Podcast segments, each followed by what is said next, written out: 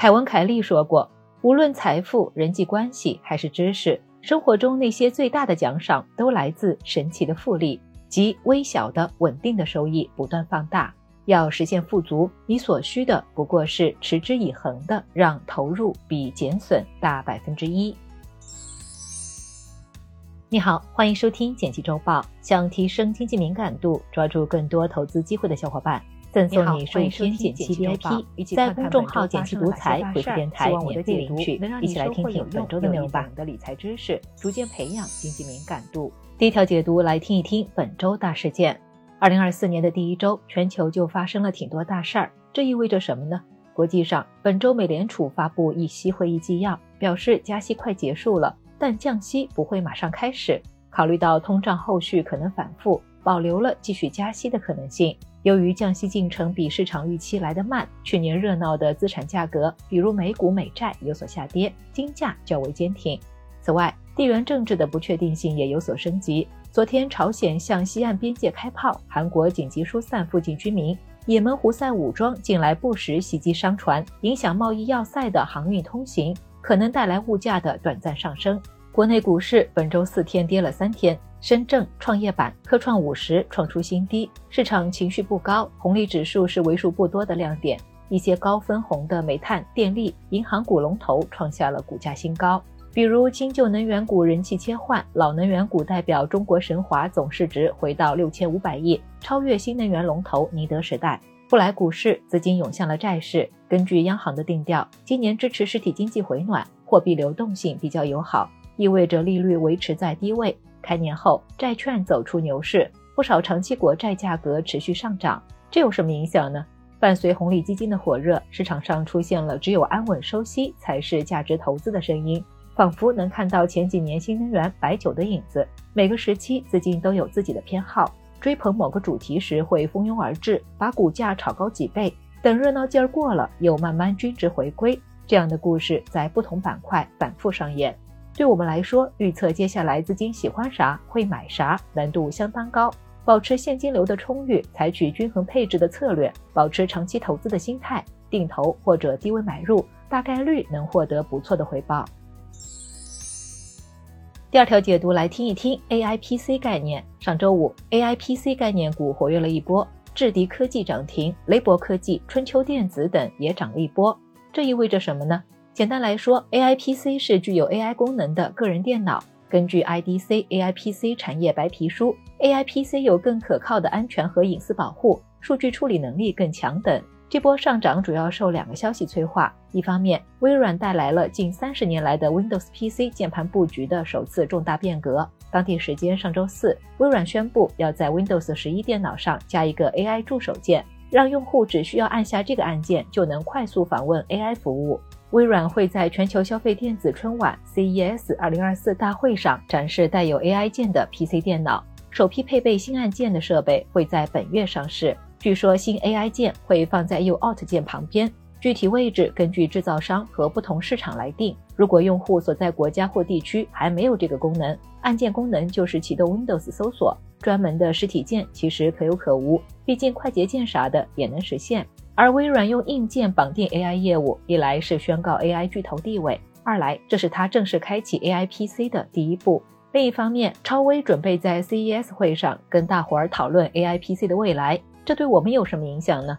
目前来看，AI PC 还在初期阶段。近几个月，国内外大厂们纷纷在 AI PC 上展开布局，市场期待2024年会是 AI PC 的量产元年。投资上，短期来看，主要关注 CES 大会，AI PC 可能会是各大厂商们的主战场之一。可以看看市场对微软 AI 按键、英特尔 AI PC 芯片的反馈。中长期来看，可以从 AI PC 相对于目前常规 PC 要做的升级来找方向。比如处理器、散热等硬件的升级，以及厂商们能否拉动消费者更新换代。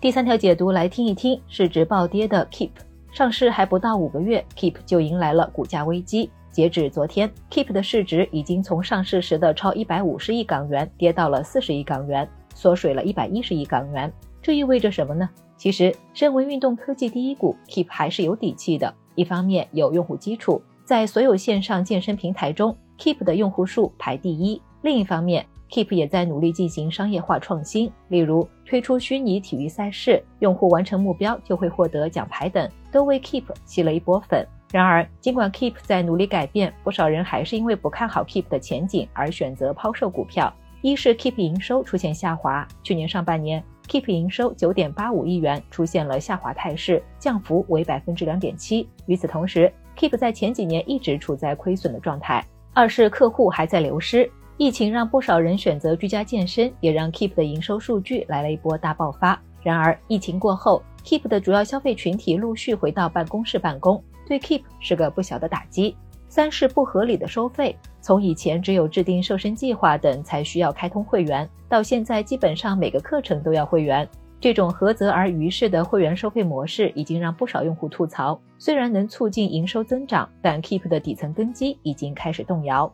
这有什么影响呢？其实。Keep 这种用户流失困境可以用成瘾经济来解释。简单来说，就是那些让人上瘾的，例如烟酒，生意好到不行，经济下行，大家也会买买买。但那些需要人们自律才能完成的事物，例如运动、读书，通常来说更难吸引人。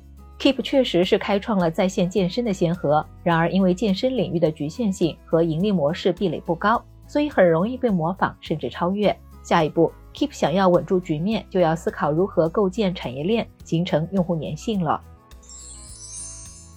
来看其他值得关心的事儿，公司法打了新补丁。最近，人大常委会通过了新修订的公司法，完善了公司认缴登记制，规定全体股东认缴的出资额需要自公司成立之日起五年内缴足。虽然有人质疑这会打消大家创业的积极性，但这项规定实际上却是利好，对债权人、股东都尽到监督的责任，让一些打肿脸充胖子的股东无法继续滥用认缴制，保护大家的财产安全。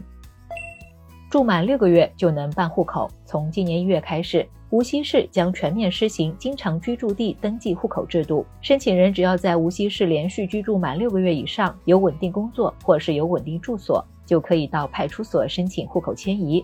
这项政策往大了说，能优化人口流动的大环境，推动农业转移人口进城落户；往小了说，能让那些背井离乡到无锡的人们有了根，是件大好事。繁花带火股票往事。最近改编自作家金宇澄同名小说的电视剧《繁花》正在热映，剧中的前几集就讲述了发生在上海的股市风云，阿宝与爷叔的故事。和股市传奇人物杨百万有多处重合，股票认购证也成了老股民的回忆，成为国家珍贵文物。剧中很多场景都是活生生的 A 股历史，感兴趣的朋友可以在周末追剧哦。最后简单总结一下，我们一起讨论了本周大事件，然后带你了解了 AIPC，最后和你聊了聊 Keep 的暴跌。感谢收听简趣周报，喜欢本期内容的话，欢迎分享给朋友免费收听。